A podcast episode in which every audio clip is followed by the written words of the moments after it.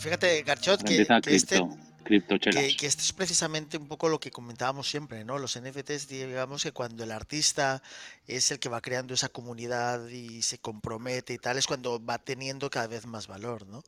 Otra cosa es lo que vaya a pasar con las blockchains, el tema de la gobernanza que hemos comentado aquí, ¿no? Que eso veremos a ver cómo se va desarrollando estos años, ¿no? Pero ese es el valor que te da, ¿no? El tener el contacto directo con el artista, ¿no? Y, a- y su propia obra y cómo va evolucionando y que él la controla, ¿no? Desde por su propia cartera y tú tienes acceso directamente a él, ¿no? Eso Y es un poco... una cosa Y sí que, que os y que no está- garantizo. y que no están hechos con inteligencia artificial. Es decir, que es pieza a pieza. Que es pieza. Sabes que hay muchas colecciones que son, creo tres eh, el cuerpo, por ejemplo, cuatro caras y hago 20.000 combinaciones por ordenador. Lo que sí que os garantizo yo de Javier, por ejemplo, que todas las veces que le hemos invitado a venir aquí con nosotros, siempre ha querido venir, se echa un rato con nosotros. O sea, jamás ha dicho, no, no voy o tengo mucho jaleo, no voy. Simplemente, siempre, siempre me ha dicho, dime cuándo, nos organizamos una fecha y voy. O sea, siempre dispuesto a venir, a estar un ratito con nosotros, a explicar a la gente, a educar a la gente, a difundir el criptoarte. Así que yo creo que eso es de apreciar de una persona como Javier, que ya veis cómo está creciendo, desde que nosotros le conocimos simplemente, cómo está creciendo ya. ¿sabes? Oye, Sí, no, se me eh, queda una, una pregunta en el tintero. ¿Qué, qué pasa cuando, y a lo mejor también Karen, tú aquí me puedes echar una mano que tengo menos conocimiento. ¿Qué pasa cuando un NFT alguien decide quemarlo? Pues se manda a una billetera así como random. Sí, no, no, O sea, eh, que efectivamente ya no pertenece a nadie, ¿no? Sí, Digamos sí. que queda eliminado del mercado. Es verdad que muchos dicen que eso eh, inc- incrementa el valor de las restantes, sí. ¿no? Teóricamente, pero digamos si tú eres un artista, el precio es pequeño y alguien empieza a quemártelos todos, digamos, no es un poco una situación un poco es difícil el que no se pueda evitar la quema, ¿no? A mí eso siempre me dejó un poco rayado, ¿no? Bueno, es que depende. Yo creo que también muchos artistas ellos mismos queman sus NFTs para eso, para que suban de valor y haya más escasez. Entonces, Antonio, mira, donde más se suelen quemar sobre todo y lo queman los creadores son en colecciones, imagínate. Saca una colección de, nue- de yo qué sé, de 999, yo qué sé, bichos, osos panda, por decir una, no sé, ¿vale? Y venden 400. Pues normalmente esas 599, o a lo mejor se guardan 10 o 15 para hacer algún sorteo o algún movimiento a lo largo de los años, el propio artista la quema. Bueno, el propio artista, por decirte algo, el propio, digamos, creador lo, lo, lo quema. Son más habituales, sobre todo en temas de colecciones generadas por inteligencia artificial, de estas en plan 9.999 osos panda, 999 pingüinos, no sé qué, no sé cuánto. Y el resto, normalmente eso, las queman directamente. No, sí, entiendo el concepto, pero como se trata de arte, ¿no? Digamos que es tu creación, digamos que más. Es como si tú fueras un artista tradicional y alguien ¿Cómo te compra el cuadro y te lo, y se lo, lo quema. Va- Es verdad que, por ejemplo, el Banksy lo quemaron, y Eso hicieron es. un- pero hicieron un NFT del evento, ¿no? Por así decirlo, queda grabado de alguna manera. Pero imagínate que tú te has dedicado, bueno, también en realidad quedaría grabado ahí en algún caché, ¿no? Bueno, y, lo- los y los. Velázquez, que son cuadros encima del otro, los Goya, que ellos mismos reutilizaban una y otra vez sus propios lienzos para, Sí, para, para hacer. O sea, es que al en final. el, en eh, el caso eh, de, en el caso va. de Goya no conozco el de Velázquez, en el Goya, sabes que sí, conozco bastante caso, era por un tema económico, no tenía dinero para poder comprar. Sí, los pero cada, cada momento con sus circunstancias. En ese era en esa circunstancia, seguramente en otro caso era Leonardo da Vinci también tiene uno sobre otro, que de hecho ahora por eso les hacen rayos X y todas esas cosas para ver los que había, los dibujos que habían detrás. A veces decían que eran porque eran eh, eh, gente que tenían en su eh, como en su entorno estudiando con ellos o aprendiendo lo que sea, que pintaban primero y luego pillan- ellos pintaban encima o lo que sea. La cuestión es que cada, cada momento con sus, con sus necesidades y con sus características. Y en este momento de los NFTs, el- a lo mejor una de las necesidades y características de algunos artistas es quemarlos y ya está. Si es que tampoco tiene mucho más, creo yo.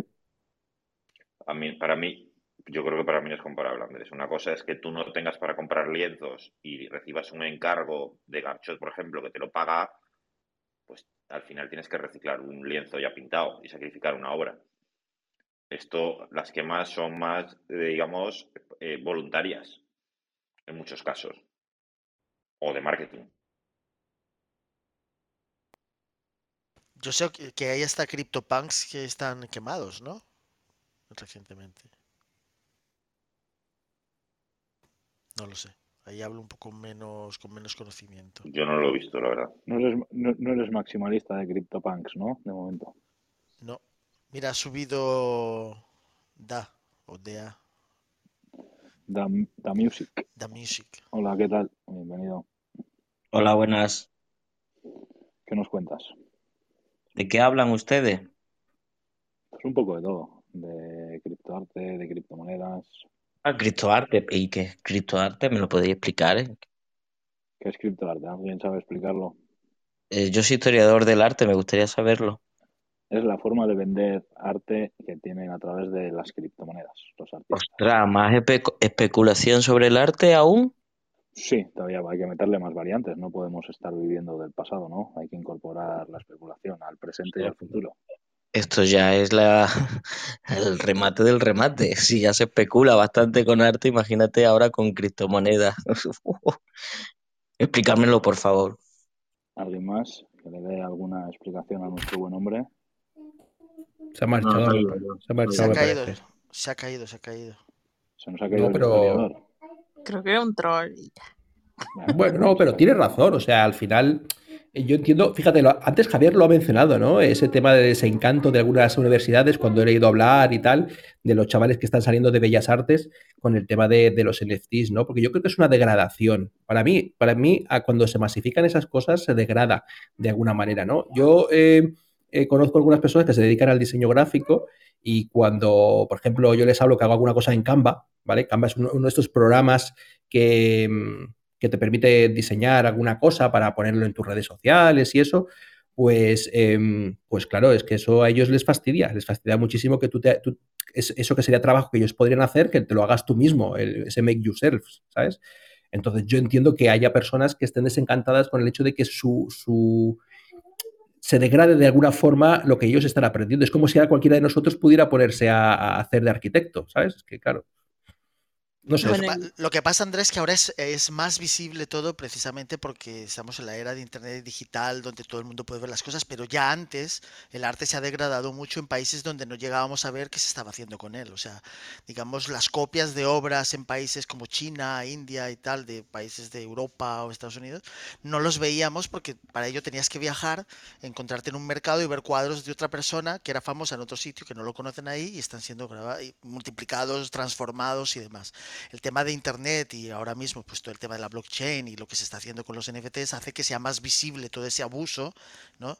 Digamos, y entonces pues sí, es verdad que hay proyectos que te da risa, ¿no? Una persona que hace con AI, como dice Emilio, una variación de no sé qué, de un mono 10.000 veces y entonces pues se empieza a vender y lo compra. Entonces hay gente, yo creo que está en una situación donde le duele mucho ver esa especulación de gente que se hace llamar artista, que no tiene ni nombre ni nada, simplemente ha tenido suerte de entrar en este espacio, ¿no? Creo, pero, yo creo, no sé. pero también lo hay offline. O sea, Claro, hay claro. cosas que dices, pero ¿qué es esto? Y se llaman artistas. Lo que pasa es Entonces, que offline, eh, Karen, tienen que ir a verlo, moverse físicamente. En cualquier persona ahora y con la pandemia sentada en su ordenador, pues puede asistir, digamos, desde su pantalla, desde su ordenador, digamos, de su ventana personal, un teléfono móvil, ve todo lo que está pasando y cuando a eso se le asocia el enriquecimiento súbito, pues le- yo creo que hay gente que sí que está muy, muy dolida, pero es parte, como ha dicho Garchot, de la evolución de, de, de la sociedad que busca en lo digital también satisfacer otras necesidades de arte, Pero, de ¿y, y, expresión y, y demás. y-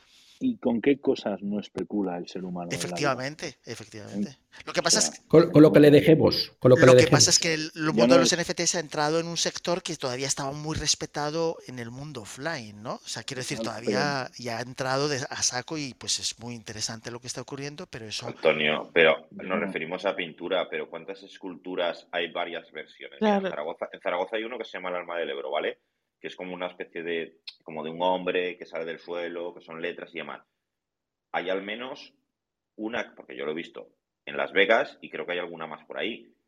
Y esculturas eh, que hacen el molde y luego venden 8, 10, 20 esculturas alrededor del mundo, mil. A me han ofrecido esculturas para comprar. Claro, hay mm, 30 en toda España. Y no, no, no te hacen descuento, Antonio. No es que digas, bueno, como ya he vendido 30, salgo contigo, el precio es eh, X. eh, X dividido entre 30. No, no, el precio es X o el precio es el doble de X. Es decir, eso en escultura yo lo he vivido mucho. En escultura cierto, cierto. tradicional.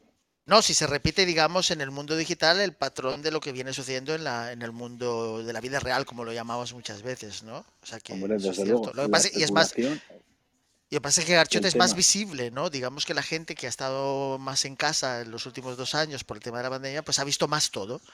Y entonces se lleva las manos a la cabeza, pero no deja de ser lo mismo que venía pasando, ¿no? O sea, lo que pasa es que era en otros, en otro exacto. ámbito. La especulación no, las no la han inventado ni las criptomonedas ni los NFTs, ¿sabes? La palabra y el término especulación. O sea que esto es simplemente la especulación 3.0 o 2.0 llevado ya al mundo virtual y de una manera mucho más cómoda, sencilla Y y luego más todo. Reinventarse, lo que tú planteabas antes, ¿no? Hay que saber reinve- reinventarse. Es decir, si tú eres una persona que eres hi- historiador del arte o que has estudiado bellas artes y tal, pues este mundo es cambiante y las cosas eh, hay que adaptarse a ellas, ¿no? Y en este caso, pues yo, yo estoy convencido que detrás de plataformas como las que está mencionando antes Javier, ¿vale? Eh, hay personas eh, que vienen de ese de mundo más tradicional ¿vale? Que ahora aportan su conocimiento a este nuevo mundo, con lo cual yo creo que, bueno, da posibilidades a muchas más personas. Lo que pasa es que, claro, a veces los cambios son y es una complicados. posibilidad de trabajo. Hemos hablado, yo creo que la última vez que vino Javier quizás fue que hablamos de que una de las profesiones de futuro, una de las salidas de los creadores de arte futuro, era el tema de las curadurías. Es decir, ahora mismo hay un mercado Sí, sí. salvaje en, con 1.300 colecciones que salen al día, eh, a cada cual de su padre y de su madre, y, y quizás hay mercado, bueno, quizás no, seguro hay mercado para, digamos, plataformas más pequeñas donde haya eh, gente profesional, digamos, que haga selección de obras, como, como galerías de arte, para que nos entendamos. Entonces, que tú entres en, eh, yo qué sé, en Educa Cripto NFTs y sepas que, por ejemplo, eh, ha estado Karen y lo- eh, seleccionando obras que no entra cualquiera por allí, que son obras con un alto valor añadido, que, son, que tienen determinadas características, que, que no están hechas por inteligencia artificial, etcétera, etcétera, etcétera. Y que vas con otra confianza de decir, vale, voy a comprar una obra de arte, no voy a comprar un coleccionable, ni voy a comprar una cosa que se hace con inteligencia artificial, con un software en el que metes palabra árbol naranja y me hace un dibujo de un árbol con naranja. O han hecho nueve características de, de, un dibujo y han generado y hay nueve, nueve elevado a nueve en las combinaciones. Cierto, Emilio, pero también ha hecho mucho daño, no lo hemos mencionado aquí, digamos, la suplantación, ¿no? Al principio de los NFTs, la gente en vez de ser creadores, buscaron un poco suplantar a los que lo eran y no sabían nada, ¿no? Las ventas iniciales y eso, pero que no tiene nada que ver con, con lo que es bueno o no es bueno, las cadenas y demás. Lo que pasa es que eso es lo que en la vida real se viene haciendo, ¿no? Gente que ha copiado el arte de otro y lo ha vendido en otro sitio, en otro Yo país, es ¿no? que, yo, es- Pues es, yo es que para mí tiene que haber tres niveles. O sea, esto al final, para mí, ¿eh? se tendrá que, digamos, organizar. O sea, tres niveles. Lo, lo que sea arte NFT o criptoarte, es decir, lo hemos tenido que Javier, las obras de Javier, por decir algo, ¿vale? Eh, lo que son coleccionables, es decir, los monos, las rocas, eh, yo qué sé, los dibujos de manga, lo que sea, que es lo que estamos hablando, hechos con inteligencia artificial, y digamos luego los, como los regalos, es decir, yo hago 100.000, o sea, como los cromos, para que nos entendamos. Es decir, va a tener que haber un orden en tres niveles. Es que en, estos momentos tenemos a un, nivel o un batiburrillo eh, mil, mil opciones, mil distintas, y no hay, digamos, una diferenciación de lo que es arte, digamos, que, un artista hay detrás tal, que lo que es eh, por inteligencia artificial. Hay software hoy en día de inteligencia artificial, como he dicho antes, que tú pones árbol naranja, lo dejas una noche descansando y te crea un, cuadro de un árbol con naranja que puedes vender en un NFT. Metiendo dos palabras, ¿eh? ya no te digo ni empezar a diseñar con Canva, como dice Andrés. Sí, no, no, por eso, a ver, que ahí sí que hay que diferenciar, digamos, eh, los NFTs, eh, lo que dices tú, coleccionables, pues o las rocas o los monos o tal, y un arte como el de Javier, que está como a otra, es otra, otra historia, me refiero, como, o sea, pues como el arte en general. O sea, no creo que haya que cuestionar, digamos, el arte de, o sea, las obras que hace Javier, el trabajo que lleva detrás, y, o sea, me refiero que es, tienes toda la razón de que hay que hay niveles, digamos, niveles, pero que el arte de Javier, vamos, es eh, entiendo que es incuestionable, vamos. Y más ahora que tengo yo una guitarra suya, ¿sabes? O sea, Pero, pero volvemos a lo mismo de, de hace mucho tiempo que, que siempre les digo, creo que los, def- los NFTs en cuanto al criptoarte es solo el comienzo de todo lo que va a venir. Que la gente confunde que, bueno, un NFT es nada más una pieza de arte digital y ya está. Si hiciéramos el esfuerzo, Karen, por ejemplo, imagínate que Dalí naciera hoy, ¿no?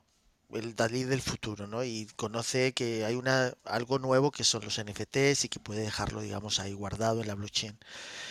Pues digamos que yo creo que eso es lo que va a terminar sucediendo. O sea, digamos, los artistas del futuro que están naciendo en estos años, pues tendrán que incorporar estas tecnologías para, para dejar grabada, digamos, su arte, ¿no? Y que en el futuro alguien pueda decir, mira, esta es una obra original de tal. Lo que pasa es que es un proceso muy lento, que está un poco, digamos, ensuciado, digamos, por, por la, por lo que está pasando hoy en día, ¿no? Que llega una persona y- que no es ni artista ni nada, suplanta la identidad de alguien, abre un perfil en, en o donde sea, donde le dejen, no empieza a poner ahí copias de todo su arte y tiene suerte y alguien de los seguidores se confunde y empieza a comprar y resulta que luego descubres que no era el artista original porque el artista original se pone en contacto con la web, ¿sabes? Digamos que ese ruido del comienzo es un poco lo que está... Pero yo creo, yo creo que, lo, Antonio, tú siempre insistes en el tema de las falsificaciones y yo creo que es lo de menos en este mundo ahora, ahora mismo, ¿eh? Como estamos. Yo creo que por darle otra vuelta de rosca, creo que eh, también abre la posibilidad a la democratización tampoco es mala. Es decir, gente que antes no tenía la visibilidad y eran buenos artistas, ahora pueden tenerla de alguna manera que antes no la tenían. Entonces, yo creo que de alguna manera también eh, ese mercado que era tan elitista y que mmm, ciertos personajes eh, catalogaban si tu arte era bueno o no, y si no lo catalogaban ellos de esa manera, entonces no entrabas en ciertos círculos. Eh, pues ahora no, ahora cualquiera puede decir si es bueno o no, o no, es bueno ese arte y lo compran y lo pagan, que es finalmente lo que, lo que vale, ¿no? Entonces yo creo que tampoco es ni tan malo. Posiblemente dentro de 200 años hablan de esta época como, un, como una nueva edad de oro de, de, de, del arte digital, por, por, por la cantidad de, arte que se está generando, sea mejor o peor, ¿no?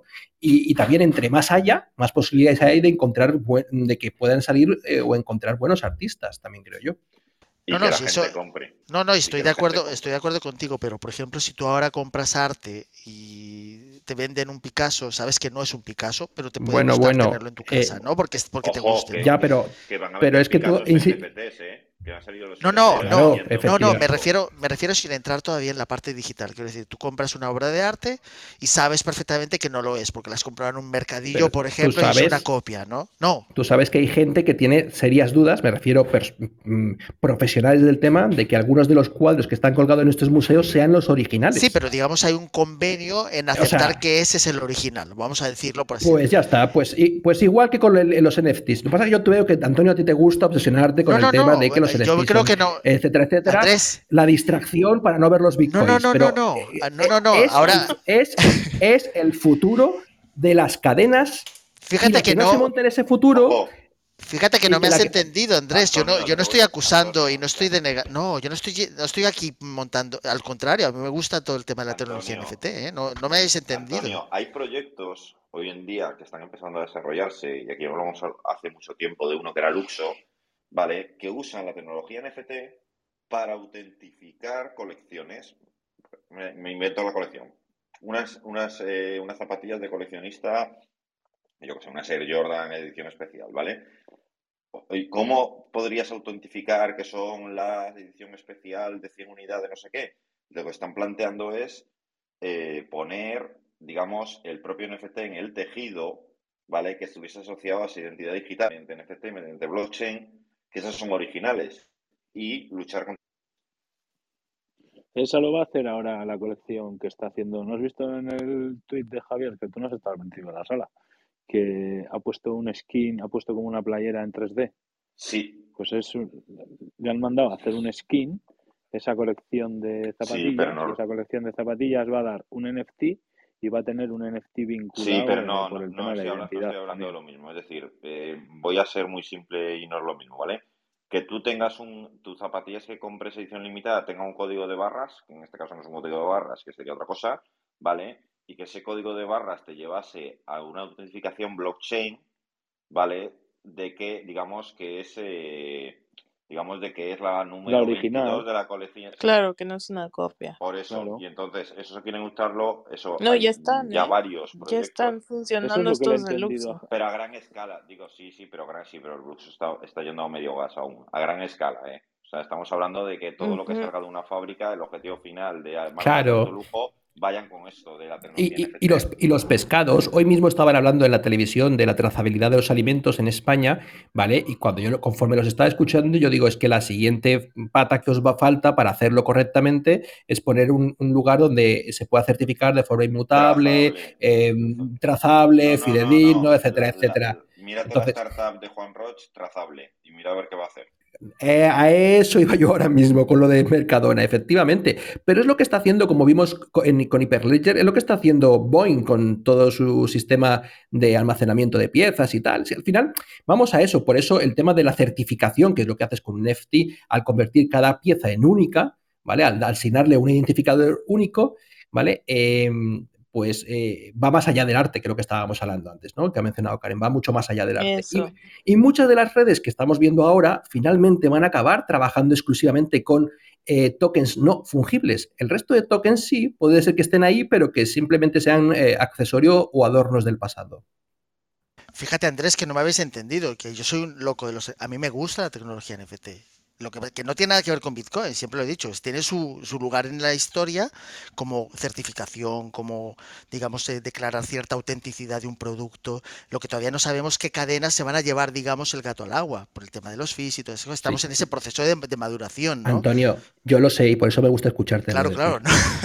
Pero quiero decir que yo soy, digamos, en ese sentido, lo que lo diferencio. O sea, yo no quiero que Bitcoin compita con los NFT, son dos cosas, ecosistemas completamente distintos. Y el NFT me gusta mucho. Lo que me da un poco de rabia es que la gente juzgue los NFTs por las cosas malas que pasen, igual que se juzga mal Bitcoin por cosas malas que pasan. O sea, el hecho de que la gente suplante un artista no tiene nada que ver con que los NFTs sean malos. Es como si ahora, para lo malo, es como si ahora dejáramos de que en Albacete se hicieran cuchillos, porque los cuchillos matan gente. Pues sí, pero también corta la carne, el pan. Que al final la tecnología hay que utilizarla como hay que utilizarla. Y siempre hay personas que se dedican a, darle las vueltas a la tecnología para sus propios intereses. Yo creo que estamos en esa etapa muy interesante de qué cadenas, si va a ser Ethereum, va a ser Avalanche, si va a ser Solana, si va a ser, eh, yo qué sé, cuál se va a llevar, digamos, ser el Museo del Prado, por así decirlo, o el Louvre de del, arte. O sea, cuál es el punto de referencia para la obra original. Porque todavía yo, por ejemplo, todo el tema de que una copia pueda estar en diferentes cadenas, pues ¿cómo lo gestionas eso? ¿Pertenece a la misma persona? ¿Tiene un precio fraccionario? O sea, digamos, hay muchas cosas que se están experimentando que son muy interesantes en este espacio. ¿eh? O sea, yo ahí en ese sentido me parece muy, muy, digamos que no se me entienda que estoy en contra de los NFT, sino no estaría aquí hablando al respecto, ¿sabes? Me, parece que hay mucho por hacer y estamos muy al comienzo, ¿eh? O sea, esto sí que está muy al comienzo. O sea, en marzo del año pasado empezó a hablarse de ello a lo bestia, fíjate que en los años anteriores era muy, muy, muy nicho, ¿eh? O sea, la gente todavía no sabía lo que era. Esto lleva desde el 2017. Efectivamente, pero digamos, eh, en, el, en, los medios empieza, digamos, en febrero, marzo, abril, mayo del año pasado, digamos que sube de manera exponencial, ¿no? Y que la gente, pues todos, hasta ¿cuántos no conocéis a, a, personas que tienen a su hijo haciendo NFTs? Pues muchísimos. Ahora ya hay niños que dicen, mira, mi hijo está haciendo NFTs, ¿no? porque de alguna manera es enseñarle estas nuevas tecnologías y a que su arte pues esté en algún sitio, si en el futuro es... Antonio, yo te quiero dar la vuelta. ¿Cuántos de los aquí presentes habían comprado un cuadro para su casa? Un cuadro, entendedme, no, no es ir al Ikea a comprar yo del Ikea. cuadros prediseñados, sí. Un cuadro de un artista. Ah, yo del Ikea. Yo no, a mí me han regalado alguno, eso sí, tengo algún regalo por ahí, pero no, no cuadro, no he haber ido a comprar algo. El primer cuadro de arte, entre comillas, de la mayoría, bueno, de la mayoría de los que estamos aquí, por no decir todos, ha sido un NFT. Tampoco, porque no he comprado ninguno. me lo han regalado también. Por eso he dicho la mayoría, Andrés. Sabía que me ibas a salir por ahí. no, no, es que no sé, no tengo ni idea. Si tuviera idea, a lo mejor me interesaría más, pero es que no sé, no sé valorarlo. ¿Sabes? Yo tampoco, yo soy un desastre para el arte digital y para el mm, arte. yo para, para todo tipo de arte en general, salvo el musical. que entiende algo es mm, Que yo solo sé de merengues, el resto me da igual. Luego, no le hacemos caso, luego nos dice, compra esto, se hace un por 15 y nos acordamos de ella. Pero yo es, yo es verdad. Por no haber comprado. Sí.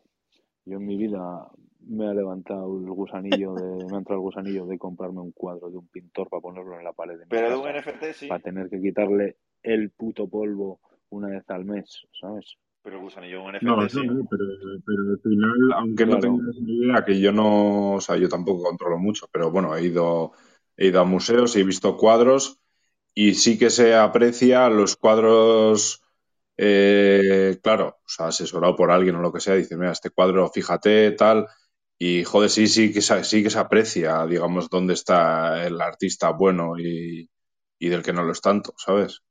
Pues ya sabéis más que yo. Ya lo- pues ya Claro, sabéis más que- que yo y, y vivo, escúchame, y, y- y- y voy- a museos, entiéndeme, y ayudo a montar exposiciones. Y, ya sabéis más que Claro, yo. yo, porque- yo sobre todo el arte este más moderno, porque si, si son cosas que son, digamos, em, ¿cómo se dice? Hiperrealistas, pues, jolín, aprecias el hiperrealismo, ¿no? De alguna manera dices, ostras, qué, qué perfección, ¿no? Si parece una fotografía. Eso es, eso, a eso, a eso me refiero. Joder, es, ves un pero- cuadro hiperrealista y dices, joder, este, esto está, es que parece que es, que es, que es real, ¿sabes? Claro, eso es. Entonces, Ya, pero luego, llegáis al este- cubismo de Picasso. ahí está, y, no, y ni idea, ni idea. O, y ni, no hay que irse ni a Picasso, ¿eh? O sea, pues mucho más No, no, cercano. este claro, nuevo arte a veces que tan abstracto que, que, bueno, pues, pues yo no soy incapaz, ¿no? De, de- Sí, pero por de ejemplo, eso, lo que has dicho, el, el- un, un hiperrealismo o yo qué sé, otro tipo de cuadro, tú lo ves y dices, joder, esto lo ha hecho un tío pintando con, con sus pinceles y sus cosas y esto es, esto es la bomba. O sea, me refiero, aunque no que sepas las características técnicas de este trazo, este tal, pero tú ves que, joder, que esto no lo, no lo hace cualquiera, ¿sabes? Yo creo que en eso del arte también uno tiene que decidir por sí mismo y no solamente estar viendo como, bueno, este es el hype o así, sino ver qué te gusta a ti y si te gusta, pues cómpratelo, ¿sabes? Pero Karen, es que hay gente que somos mm, eh, negados para eso. Yo, si puedo vestirme todos los días igual, Ya, lo, lo- lo haría, ¿sabes? Que no es una cosa que... Pero entiendo que hay personas que no, que saben combinar sus colores, sus ropas, no sé qué, tal, ¿sabes? Entonces, bueno, pues eh, cada uno tiene sus- su, su arte. claro, tú eres un super crack en programación y todas estas cosas, entonces, para mí, por ejemplo, eso es un arte también. Es el Es arte, que- morir- morirte de frío. Es yo es que veo una máquina de minar nueva con refrigeración eh, líquida, es que a mí eso, para mí eso es arte, Antonio, chorre- Pues Antonio- chorrea. Esto no se grabe, por favor. Una, un- uno de estas, una S19J Pro 198 terahases. No me digas que no, Andrés. Eso es, eso es arte, ¿no? Eso, bueno, a mí tampoco me dice mucho, ¿eh? La verdad. No quiero andar en el tema. No, pero como, Bueno, y esto. No, no, que lo que decía- decías tú, ¿no? Que arte es algo muy Mm. subjetivo, precisamente es eso, ¿no? A mí me gusta, me pone más el código que el, que el hardware. A mí me pone más las fiestas, lo que nos ha planteado Javier de. Pues, ¿Qué dices, Garcho? Tú pues, ni eso puede ser terrible, ¿eh? O sea, a mí me pone más esa, ¿sabes? En la Eso puede ser terrible. con unas micheladas allí, bueno, Bueno, bueno, bueno. Eso sería buena. eso A ver si nos deja las circunstancias. eso y- sería arte, ¿sabes? Eso sería arte. Esto, mira qué arte. Mira qué arte que Meetup ha organizado Gaisca, mira qué arte, ¿sabes? En Fuerteventura. Una escapada ahí a Fuerteventura un par de días sería mágico. Ya te digo. Eso sería arte, ¿sabes? Ni Picasso ni... ni Y así no hay que pagarle a Javier nada, ¿sabes? Solo la- las dietas. Son, son volcánicas, ¿no? Estas islas, ¿no? Si no me equivoco. Claro. Sí, sí, sí. Encima Eso poco. a, eso, a La Palma, si son volcánicas, que han estado casi dos meses en erupción los pobres. Sí. El día que nació mi hija eru- eh, erupcionó el volcán. Pues vaya gafe, tú, peor que yo, que me meto en un proyecto. Yo, flipa. una- la hija de Gaisca erupciona el volcán, tú. Digo, contrólala tú, cuando sea mayor. Sí, ¿eh? y yo nací el 3 de enero. Pues no, no voy a ahondar en la llaga. Déjalo, por si acaso. Lo que quiere decir el 3 de enero lo dejamos para otro capítulo. Eso, ya nos lo, nos lo cuentas en el siguiente criptoarte. El arte de nacer en Bilbao, No, en el- donde, en el- donde quieres y cuando quieres. En el rincón de Bitcoin lo contaremos. Ay, qué miedo con eso. ¿Cuándo es, ¿cuándo es el rincón? El de- próximo jueves? Garchot, Ay, en exclusiva. miedo. Una No sala exclusiva de tío. Bitcoin. No jodas. menos mal que estoy jugando a los dardos y no voy a Qué venir. miedo. No Mira, te- jodas, te Mira, mira, mira. Así está el tema. Me han, me- me han metido unos palos en el grupo del WhatsApp que ca- casi me pongo a llorar en casa. Oye, Antonio, te voy a ¿qué- ¿En contar. serio? Dime, a dime, Karen. contar de mi, de mi historia cuando fui con unos maximalistas de Bitcoin aquí en Alemania. O sea, hablar de NFTs estaba prohibido, ¿sabes? Y decían que las personas que usaban Bitcoin eran de una raza superior. Así te lo digo. Es que, se les va, se les va mucho Pero la olla, Karen. Yo también. Pero, pero, Sí. a ver, Karen, ¿tú crees que An- Antonio es así? Del- llevando las horas que llevas escuchándole. ¿Veis que es así? Mira, Antonio, este va a ser mi. mi- mi- Está camuflado, Antonio. Sí, Antonio juega muchas bandas, es buen israelí. Oye, mira, eh, sí, hombre, aquí, aquí los mejores, los mejores en los espías son estos, ¿eh? los israelíes. Estos saben jugar a toda la banda. Este, yo creo que está ahí el Mossad, ¿sabes? Les, les tiene más que informado de nosotros. Antonio, mira mi, mi, mi fotografía. Va a ser cuando hables de Bitcoin, te voy a poner esta fotografía, que para mí esto es Bitcoin. ¿Vale? No hace fotos, no manda WhatsApps, ¿sabes? Solo hace Creo llamadas. Te, te has, te has pasado, teléfono. te has pasado. Andrés, No, no, no, no, no, es, es lo que hay, tío, es lo que hay. No, te voy Además, a, es lento de nariz. Es, Le- perdona, y es lento de narices. le voy a Andrés, mandar, pero- le voy a mandar a Antonio la captura de, de todas las increpadas Sí, sí, sí, tú dices. habría- sin, él, sin él no habría dispositivos de fotos. Que sí, que sí, que lo que tú quieras. Si yo lo respeto. Ah, y además, Antonio, cuidado que es indestructible. Todavía queda alguno de ellos, ¿eh? Exacto. No lo sé, Andrés. Yo creo que te voy a unir a mi objetivo como Agarchot de hacerte maximalista otra vez. encima Andrés, Andrés, Andrés hace poco dijo que se iba a comprar un Bitcoin entero. Es verdad. Como se dice en inglés, un quita- coiner. Sí, sí. Y no, y, no, Venga. y, no, y no voy a seguir, no voy a seguir, que, pero Eso- tengo más información. Eso no quita. eso Compromiso. No quita lo otro, ¿no? Eso no quita. Eh, Cuando eh, llegue a 10.000, que yo creo que es un precio razonable, me hago uno con uno entero. Yo el día, yo el día que la foto que ha puesto Andrés, el teléfono ese que ha puesto Andrés, mande WhatsApps, me hago maximalista de Bitcoin. Oye, pues cuidado que. Cuidado, cuidado, cuidado, cuidado. Cuidado que Antonio desarrolla igual el Eso- No, si, no fuera porque ya me habéis escuchado hablar del tema y sabéis cómo lo trato con cariño el tema de Bitcoin y que es otra cosa, ahondaría más, pero no vamos a ahondar más, ¿no? Queda, ha quedado porque- grabado y demás. justo has tenido la puta mala suerte de caer en la única sala de Clubhouse de antimaximalismo Efectivamente. Además, Dios los cría y ellos se juntan. De todo lo que hemos hablado. de Pero que yo no soy un maximalista tradicional. Yo creo No, no, que. eres peor. No, no, yo creo que Bitcoin es lo que es y lo demás es otra cosa. quiero ¿Ves? decir, Y Como los alemanes, igual, igual. No, no, para nada, pero es que los alemanes es que si tú entras a hablar de NFTs, como dice Karen, pues te, te echan a palos. Sí. Y hay gente que te echaría de, de muchas, Y de aquí muchos Te mandan a. Auschwitz vez, Antonio. Sí, no y aquí, aprenden, ¿eh? aquí, aquí viene uno a hablarnos de Bitcoin y le escuchamos, Pues sí. ¿sabes? No por ti, ¿eh, Antonio, pero No. ahora sube uno a la sala de NFTs y Claro. nos pregunta algo de Bitcoin y le respondemos y todo. Y esa es la el virtud. maximalismo está enfermo.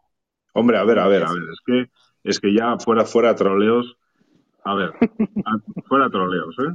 Y. Que, que me estoy, que me estoy calentando ya.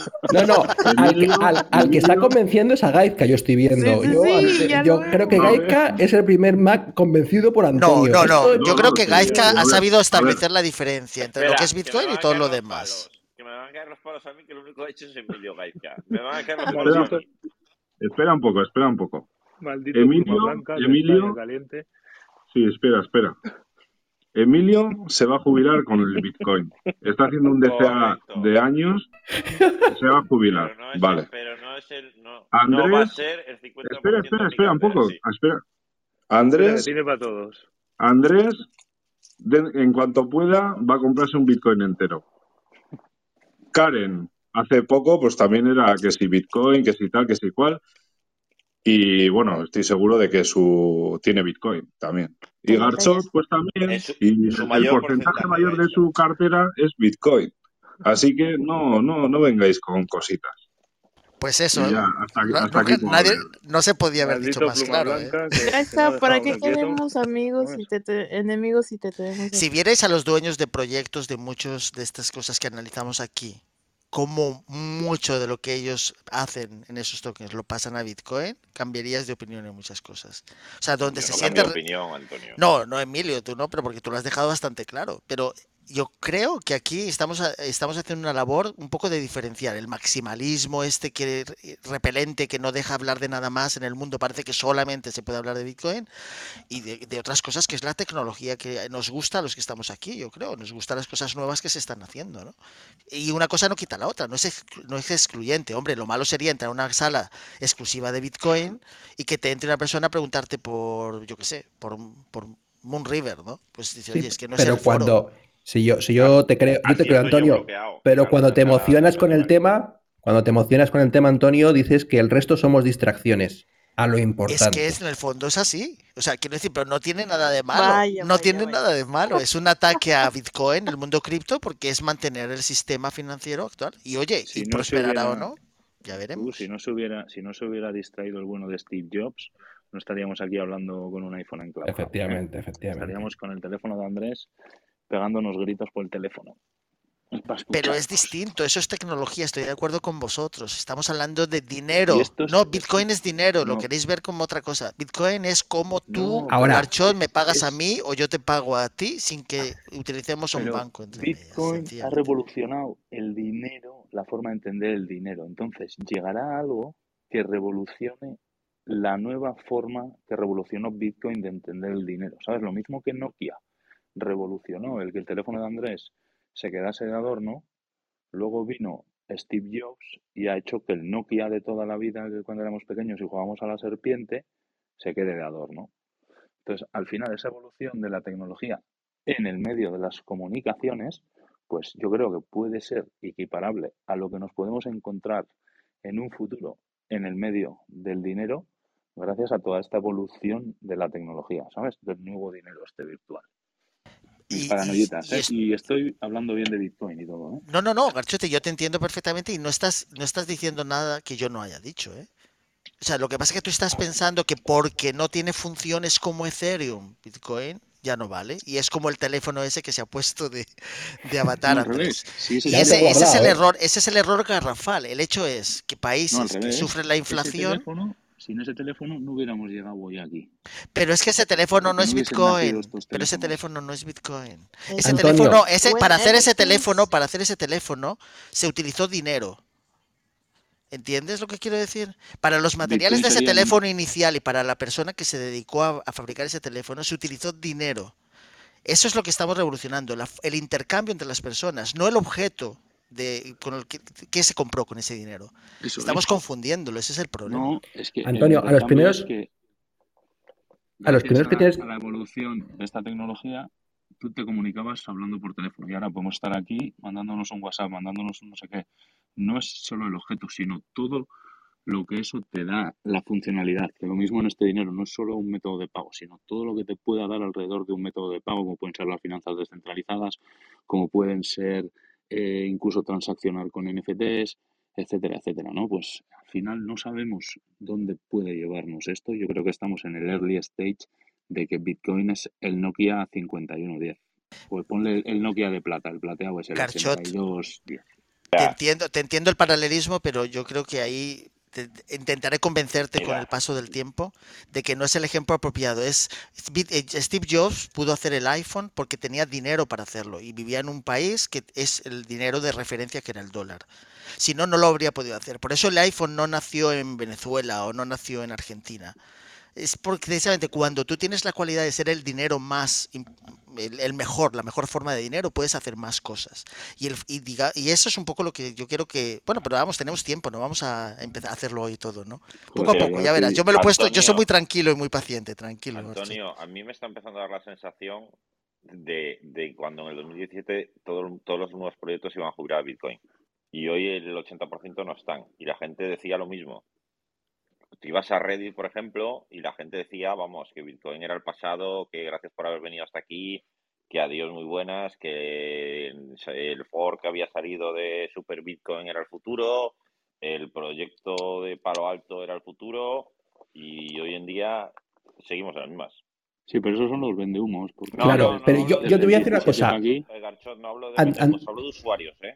Hablo de gente. Ya, pero mira, yo Antonio, con Antonio voy a hacer justo. Con Antonio es, la el primer Maxi que conozco, ¿vale? Que tiene un razonamiento y un discurso bien formado, ¿vale? Y coherente. ¿vale? Porque yo entiendo que cuando él insta a gastar satoshis, a el intercambio, a probar la movilidad, porque él cree en que va a ser de verdad un dinero, un dinero circulante entre las personas para intercambio de valor, que era el origen, ¿vale? De la, de la idea de, de Nakamoto. Pero lo que hace Emilio, lo que hacen otros en la sala, digo Emilio porque lo tengo aquí al lado, lo que hacen otros en la sala y gente que escuchamos en internet es justo lo contrario, es decirle, que son maxis también, decirle a la gente, guarda tus bitcoins, no los gastes, yo no tengo ni siquiera el botón para vender, eh, los, voy a, los voy a utilizar como colateral para, para pedir futuros... Eh, eh, préstamos, porque y de hecho hay gente que ya lo tiene. Eh, hay un youtuber que yo a veces escucho que tiene un colateral de un Bitcoin entero, ¿vale? Y estaba en, muchísima gente. en- bueno, y este que lo tiene en otro, en Bit2Me o en, no lo sé, no lo sé bien, algo dijo, pero bueno, como en Celsius, ¿sabes? Y que cuando ahora había caído, se mete en la página web y dice, uy, estoy a punto porque hasta si cayera más de no sé cuánto, entonces ya, etcétera, etcétera. Y le han dado, me parece que 10.000, dijo que le habían dado 10.000 eh, euros, ¿vale? Eh, y a pagar en no sé cuánto tiempo, y si no se, se si autoliquida, cae- si eso cae, es. tiene que poner más Bitcoin. Eso, o si no se autoliquida, ¿no? O algo así. Eso Bueno, es. la cuestión, eso es. Pero, pero eso es esa forma de concebir el Bitcoin, a mí, pues no me convencía. Ahora, el discurso de Antonio, dentro de no gustarme, entre comillas, ¿vale? Eh, eh, me refiero al lado maximalista de él, su lado maxi, eh, pero me parece que es mucho más razonable su postura que la de los otros que yo he escuchado. Y Emilio se está haciendo también un poco maximalista, ¿eh? Que tiene a mí. No sé. Sí. Ahora mismo es, ahora mismo en mi portafolio es lo que más pesa. ¿Ves? Para, para- para empezar, porque no tengo Pues mira, lo que decía Gaizka, ¿no? Ante- Hace un rato. Escúchame, Antonio, Antonio, a final de año, a final de año diré con lo contrario, pero a día de hoy, que, que después de vender todo en diciembre, eh, eh, salvo Bitcoin, es lo que más pesa en la cartera, porque no he vendido, básicamente.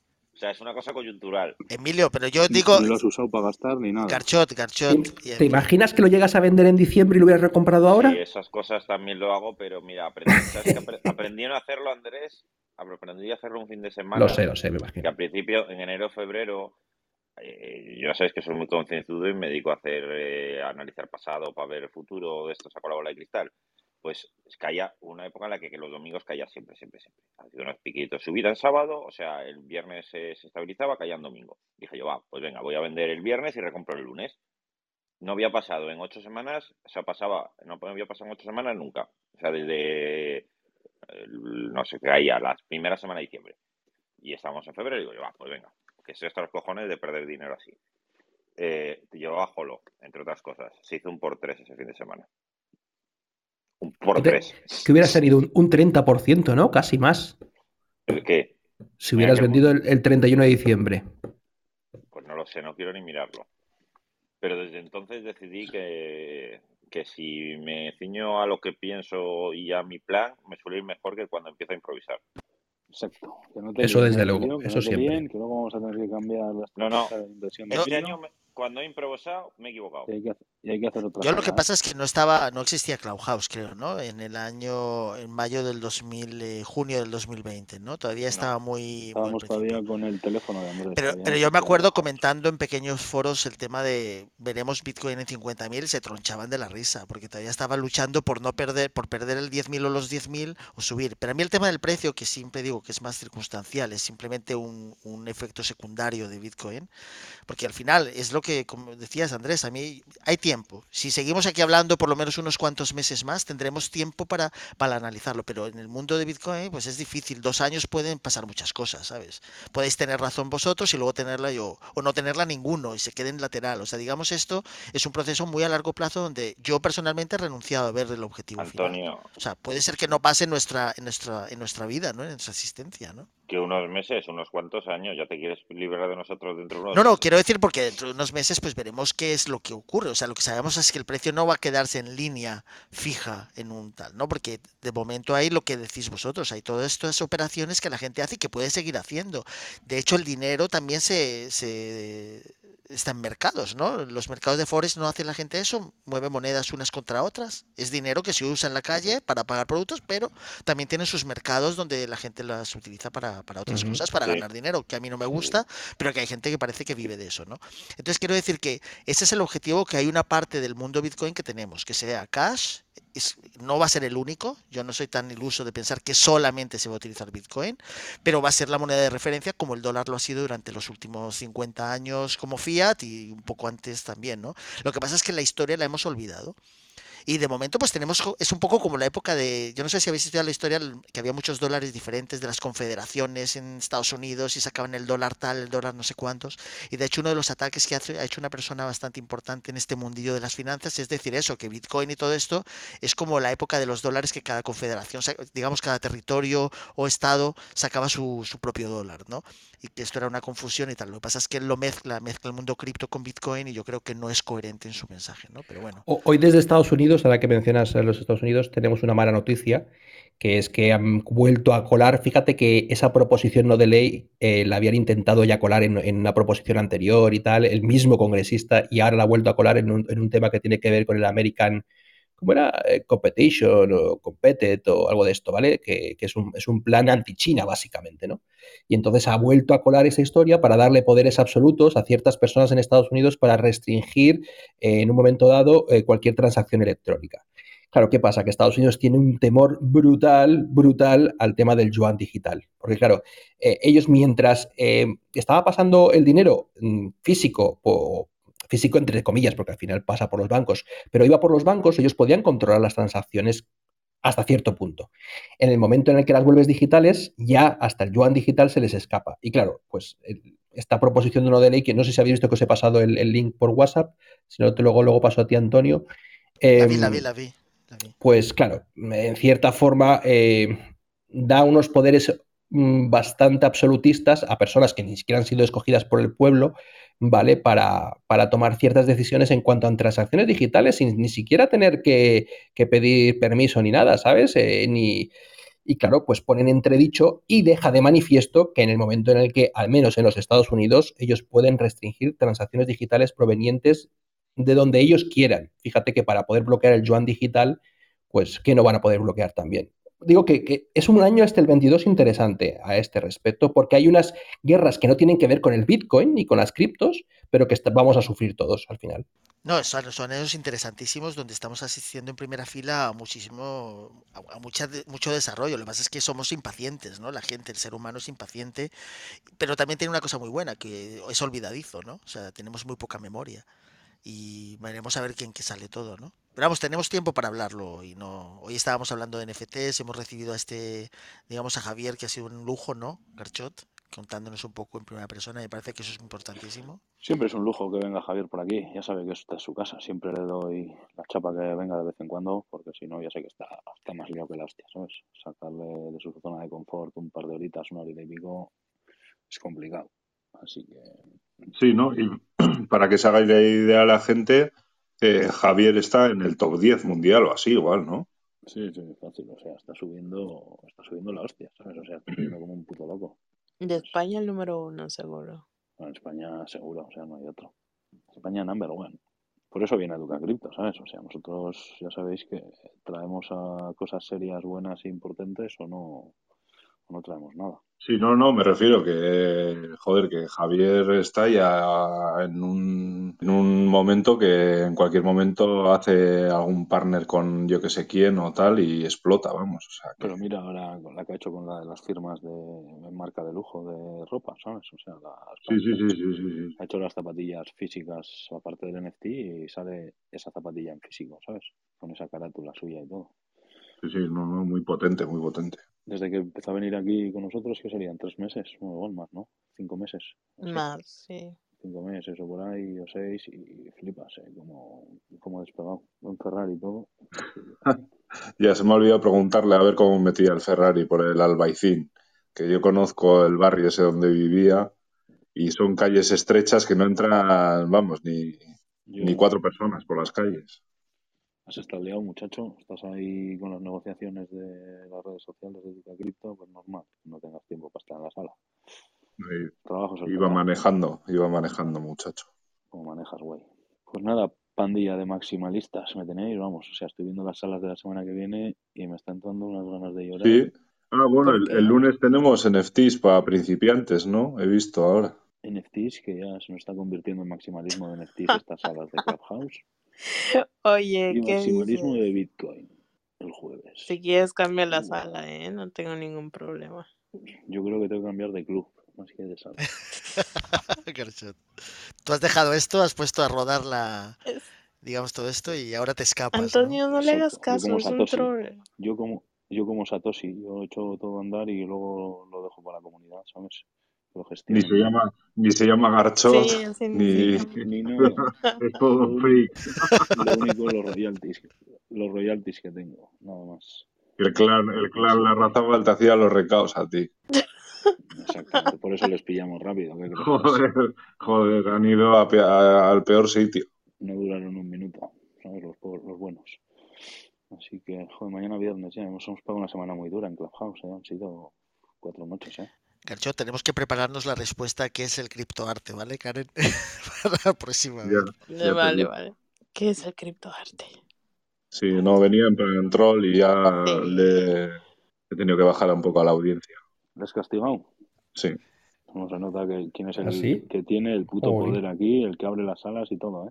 Sí me gusta, Sí, sí, sí. ¿sabes? Mi pluma blanca. Esto tiene, tiene que, tiene que fluir esto. No, hombre, es que, hay- es que puedes preguntar, pero hay tonos y tonos, ¿no? Cuando preguntan las cosas. Sí, Sí, por eso, eso es. Sí, sí, estaba ya rozando eh, la falta de respeto ya. O sea que tampoco. Ah, pero bueno, no- entre nosotros que nos increpemos y nos insultemos bien, ¿no? Pero que vengan de fuera Sí, no, de y encima- no puede ser. He mirado, he mirado la cuenta y estaba recién, estaba recién creada la cuenta, tenía eh, nadie le seguía y tenía seguía a dos personas o algo así. ¿A Javier por qué le salían globitos? Porque lleva un era su año. cumpleaños hoy.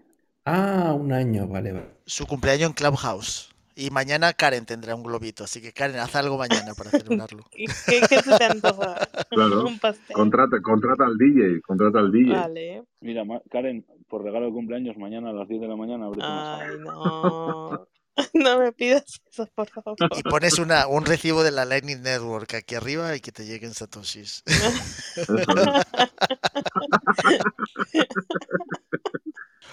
Oye, Es buena oye, que ayer ¿eh? tenía que hacer un sorteo para esta, uno de los retos que puse y buscando a ver cómo podía hacerlo de una manera muy transparente, encontré esta página que hace aleatorio. Me hizo mucha ilusión, pude pagarles con Bitcoin. O sea que para que veas que sí que los usamos para en muchas cosas. Y ahora he decidido que todo lo que pueda pagar solamente con Bitcoin lo haré. Oye, Antonio, Para lo que ser coherente. propuesto, tenemos que hacer una portada Muy para el evento. Tenemos que hacer un logo para el evento de, de, de Educa Cripto, del Meetup. Pero no ¿Tú le han cómo sacado ves? a Javier que nos lo haga. Espera, No, Javier le tengo que para espera, espera, espera. Dale refresh. a- Ya me salió el A Javier, globito. a Javier, ¡Oh, no, qué bien! pues, ya lo pues, tienes, sí. ahora abres sala. A Javier le hemos dicho que haga la portada, ¿sabes? Entonces no Pero cierres inmediatamente, Emilio, que tiene globito Karen, fíjate. tenemos que mirar, Antonio, con esos recibos que haces, mirar a ver alguna posibilidad si encontramos algún eh, diseñador que cobre en Bitcoin por hacer un logo con Lightning Network y le damos unos satoshis, ¿sabes? Fomentando la adopción. Ahora, además que se están desarrollando muchas... Yo se lo he mostrado a bastantes personas y se quedan, se quedan ah, flipados. O sea, el- el que tú puedes pagar con, con tu Lightning Network y, y recuperar parte del saldo. O sea, digamos, aplicaciones en muchísimos sentidos se pueden hacer. Pero vamos, sí. Yo creo que Te- además es tengo muy que- fácil. Tengo que actualizar mi teléfono y en cambio quitarle la ruedecita y ponerle los botones ya. No. Ahora, cuando ahora se, veas ahora se puede marcar más rápido. Bueno, de hecho, Oye, oye, Andrés, pero qué bien se oye, ¿eh? Qué bien se oye. Estáis confundiendo el teléfono con Bitcoin. Teléfono no con es lo mismo. Pandilla de máximo. Oye, que lo sigan confundiendo, que yo iré cogiendo bitcoins para mi plan de pensiones y regalándomelos. Es que estoy en Que unas yo es el único que no le he dado, Emilio. Yo creo que Garchot ha recibido. Karen. Ah, no, Andrés tampoco. Y Gaizka no habéis Es que, recibido. está- este- este- Es estemos que, buenos que demos, que Antonio, demos bitcoins Antonio, un tío que está... soy tan seguro que solo desde un ordenador que solo uso para transferirme los bitcoins es el único que sabe la, la dirección de la cartera. Pero ábrete una pequeña cartera de Blue Wallet. Ábrete una dire- un, a- pon, pon un recibo de la Lenin Network. Yo quiero que lo sientas. Cuando lo sientas en tus carnes, vas a, vas saber de. el transferir, mi Trezor lo siente, Qué pasional los es esto. El, el Trezor lo siente todos los meses. No, no, no, el 13. No, una, una billetera, digamos, como una especie de tarjeta, estas eh, monedero, pero con la Lightning Network. Y luego hacemos aquí alguna cosa con Andrés, hacemos una página donde con 5 o 10 satoshi se pueden hacer cosas en una página en plan test y verás qué interesante las cosas que se pueden hacer. No, no, no, no adelantes cosas, Antonio, no adelantes Vale, cosas. vale, vale, vale. Vamos a dejar, no No, vamos a eso hacer me- spoilers. Eso, eso viene el jueves, ya verás. Me estáis dando un miedo, me estáis dando un puto miedo de la hostia. Bueno, Pero en serio, cuando puedas, Emilio, hacemos la prueba. Venga, Ábrete el Blue Wallet y me mandas por el back channel un descargo. recibo de la Me tal. descargo, me, me descargo el Blue Wallet y el lunes lo hacemos. O el martes. Perfecto. Y lo mismo tú, Gaizka, y Garchot, y Andrés. Estoy cerrando. Yo, Bueno, bueno, bueno. yo el día que me mandáis, podáis mandar por Lightning Network unos calamaris, yo os mando calamaris por Lightning Network. Ya tengo el Lightning Network en foto de perfil. Mira cuál es. Por eso ya, está, eso, eso ya es full equipo, Andrés. Esto ya, hombre, esto ya, esto más rápido. Hombre, con esto ya no te quiero ni contar. ¿Dónde va a parar? Bueno, ya hablaremos dentro de unos Sí. meses, ya verás. Vamos a cerrar, Emilio, que esto ya se ya está... Vete cerrando. Emilio, por favor, cierra. ¿eh? No, tiene que cerrar. Cierro yo. Tienes las llaves. Cierro Cierra, yo. por favor, cierra, por favor, que esto está desmadradísimo. Bueno, gente. Mañana, bueno, mañana no, ya Pues hablaremos mañana no, no me gobierno. jodas, danos un día de fiesta tú. Por Ya cierto, hablaremos del gobierno. Antonio, ya te lo contaré, pero que tengo cartera Google Wallet. Me, me he abierto la libreta donde escribo las cosas y me he dado cuenta que tengo una. ah, para que veas. Oye, que podemos dar las gracias un poco a la gente que ha aguantado en la audiencia y la, Joder, la gracias, paciencia que tienen y digamos Dales que... un, dales un premio, macho, fíjate, ¿sabes? La sala verdad Troll que han que- tenido que aguantar aquí de arte, de- especulando aquí a última hora con el arte, Ay, por Dios. con los teléfonos, es que se os va la Pues. Yo dejé de dar satoshis aquí porque tú ya no, no te hacía mucha gracia, Garchot. Si no, lo hubiera seguido haciendo, ¿eh? Madre mía. Ay, a ventilar. Poniendo, poniendo piedras en el camino. Eso entonces en el rincón del Bitcoin habrá que poner. Sí, allí sí daremos, Gaizka, lo daremos como incentivo. Eso, es, incentivo. ahí haremos cosas. Ya me estoy bajando la Blue Wallet esa. Yo no voy a estar los jueves porque, porque no se puede. No se puede. Esto se creó para educar a la gente sobre criptomonedas Y nos estamos desviando hacia Bitcoin, Garchot. y esto es una mierda porque si no se hubiese llamado educar Hay habrá que llamar al historiador ese para que vuelva por aquí a hablar de historia te- de... Te digo una cosa, me lo paso mejor con este hombre historia del arte, eh, sin bajarle ni nada, troleando un poco de qué es el arte, qué es el no sé qué, que no sé cuál, que hablando de Bitcoin en una sala todo el rato igual, ¿eh? Oye, pues invitémosle para la próxima. ¿Alguien se ha quedado con el perfil, Gaizka? Sí, yo no, sí, me he quedado con él. sí. Mira, yo veo, Tiene ver el perfil. espérate, yo veo Sí, sí. EducaCrypto en un mes o dos, más o menos, diciendo la iglesia de Satoshi, así. No me toques los cojones. O sea, la iglesia de Satoshi. Antes, Oye, que- antes a disuelve, el, disuelve el, el chiringuito. No, os monto uno paralelo, tío, para estas salas que vais a joder el club de Bitcoin los jueves o no sé qué, os montáis el Educa Bitcoin, ¿sabes? Y ponemos un fork de Educa Crypto solo para hablar de Bitcoin, ¿sabes? Nada, nada. O sea, os monto un fork echando hostias, Educa Bitcoin. Y vais, Este, este es que se pre- crea un perfil ahí para entrar ahí de tapado a la, a la audiencia, para luego Exacto. cogernos y, y luego entrar con la suya y chaparnos la sala. para reportar. Así que, pues nada, gente. Pues Bueno. bueno, ya que son las 12, ya no sé qué pasa Sí. a las 12.